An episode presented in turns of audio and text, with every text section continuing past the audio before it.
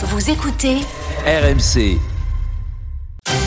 Les histoires de Charles. On commence avec un petit cocorico culinaire. Ah oui, parce qu'hier, je vous ai tous senti dépités en apprenant qu'un Japonais avait une nouvelle fois décroché le titre de champion du monde du meilleur pâté croûte. Mais on tient une forme de revanche ce matin, puisque c'est bien un Français, un charcutier français qui est devenu champion d'Europe de la saucisse grillée. Il s'appelle Jérôme Chauveau, charcutier traiteur installé dans la petite commune de Bay, en Mayenne, opposé à des dizaines de concurrents.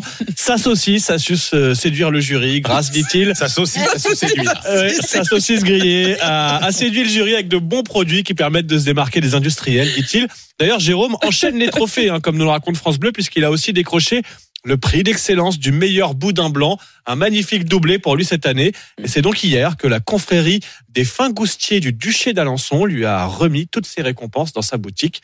C'était bien mérité pour Jérôme le charcutier. C'est splendide. On Les fins, non, la confrérie des fins goustiers du duché d'Alençon. Oh oui, il y a les costumes qui vont avec Voilà, et c'est tout. ça l'Ouest, Voilà. c'est ça l'Ouest. Mais oui, le bon goût. le bon goût. Il est 6h56